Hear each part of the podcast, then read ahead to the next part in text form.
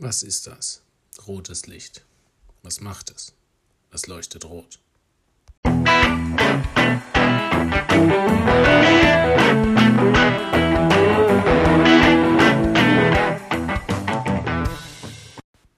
Hallo und herzlich willkommen zu der neuen Folge des Kochbuchs Anästhesie. Diesmal geht es um die Pulsoximetrie. Wie der geneigte Kinoliebhaber ähm, natürlich schon gemerkt hat, äh, ist das ein Zitat aus einem bekannten Hollywood-Film. Allerdings ging es damals ums blaue Licht. Naja, ähm, bei der Pulsoximetrie geht es ums rote Licht.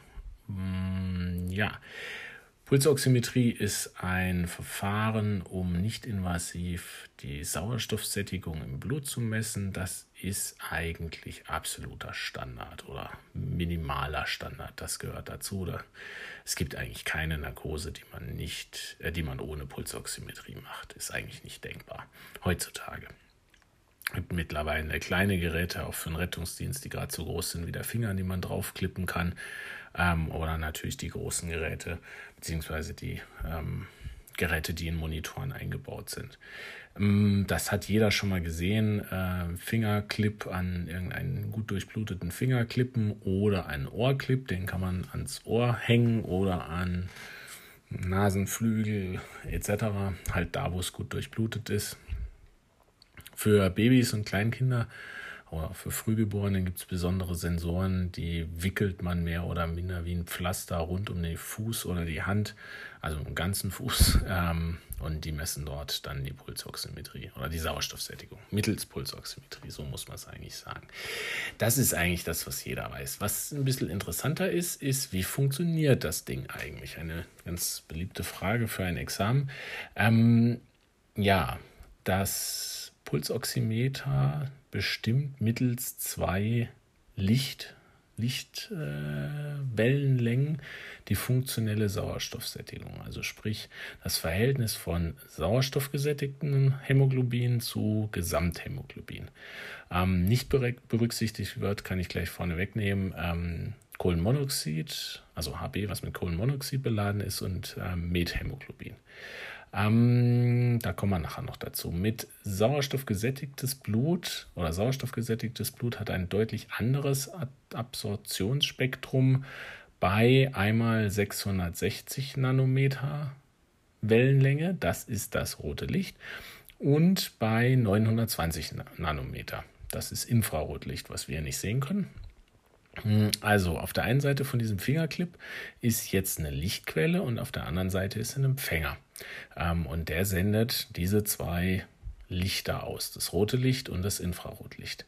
Und jetzt ist es so, dass quasi noch der Empfänger auf den Pulsschlag des Patienten kalibriert wird. Also es ist natürlich ein Unterschied, es leuchtet jedem ein in der Absorption, ob da jetzt viel Blut da ist oder wenig Blut da ist. Und das wird im Verhältnis gesetzt. Ähm, wenn man das so ein bisschen mal beobachtet, wenn man so einen Clip an den Finger macht, dann fängt der Monitor erst, zeigt so eine Art Nulllinie an, dann fängt es dann schon an, so eine schöne äh, Pulsoximetrie-Kurve, also so eine Wellenkurve zu zeigen und dann wird erst der Wert angezeigt. Und das ist quasi die Zeit, wo das System sich kalibriert. Warum macht es das? Ähm, das ist die Idee, dass man wirklich nur die Absorption von dem sich bewegenden Medium misst, also sprich das Blut, was da durchfließt und jetzt nicht von dem umgebenden Gewebe.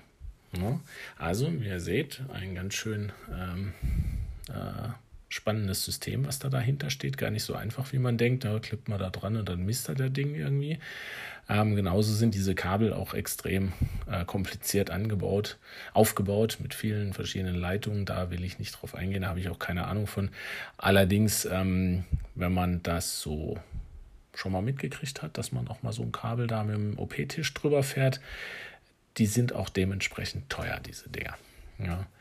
Ähm, gut, soll ja mal der ein oder andere da irgendwie so ein Kabel kaputt gemacht haben. Normwerte sind 95 bis 100 Prozent. Prozent, klar, eben wie gesagt, das Verhältnis, die funktionelle Sauerstoffsättigung. Wenn man das jetzt umrechnet oder umrechnen will auf eine arterielle BGA, dann muss man ungefähr so davon ausgehen oder kann man davon ausgehen, dass ungefähr bei 98% Sättigung ungefähr 100 mm Hg äh, PaO2 besteht. Ähm, ja, mit Vorsicht zu genießen, natürlich nur bei gesunden Menschen und, und so weiter. Ne? Aber dass man so einen groben Anhalt hat. Ähm, die Oximetrie hat einige Probleme oder ein, ja, was heißt Probleme, ist halt äh, anfällig. Ähm, natürlich Hauptpunkt, wenn die Akren nicht perfundiert werden oder, oder nur sehr schlecht perfundiert werden. Wann ist das natürlich im Schockgeschehen, wenn der Patient zentralisiert ist, wenn der Patient sehr kalt ist, ausgekühlt ist, das kennt man bei langen OPs, dass das Ding dann irgendwann nicht mehr funktioniert. Ähm, da muss man dann halt eben auf den Ohrclip umsteigen. Und natürlich auch bei Lichteinfall ist klar, wenn dieses rote Licht oder auch das Infrarotlicht irgendwie gestört wird durch starke Sonneneinstrahlung oder sonst was, funktioniert es nicht mehr. Genauso, wenn der Finger nicht mehr so ausschaut, wie er normalerweise ausschaut. Sprich, wenn man Nagellack drauf hat oder wenn man künstliche Nägel drauf hat, außer Acryl. Habe ich mir sagen lassen, dass die aus Acryl sind. Wusste ich jetzt auch nicht. Ähm, beim Nagellack ist es interessanterweise vor allem der blaue, grüne oder schwarze Nagellack, nicht jedoch der rote. Das hat was mit den Absorptionsspektren der verschiedenen Farben zu tun. Ne? Dafür ist es anfällig. Viele Kliniken sagen, dass einem Patienten, wenn er dann Fingernägel hat, ähm, also künstliche Fingernägel oder halt im passenden oder für uns nicht passenden Nagellack, dass sie halt einen Finger äh, quasi für die OP frei machen sollen.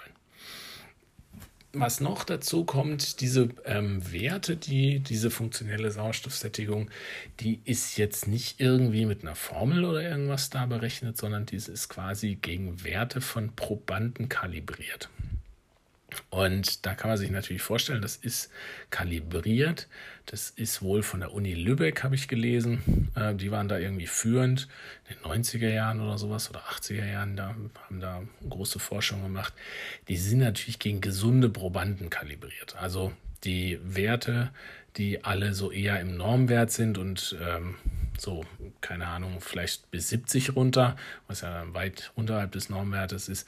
Da funktioniert so ein Pulsoximeter noch, wenn man wohl weiter runter geht, also wenn es dann dem Patienten richtig dreckig geht, da ist der Pulsoxy dann einfach nicht mehr valide von der Messung her.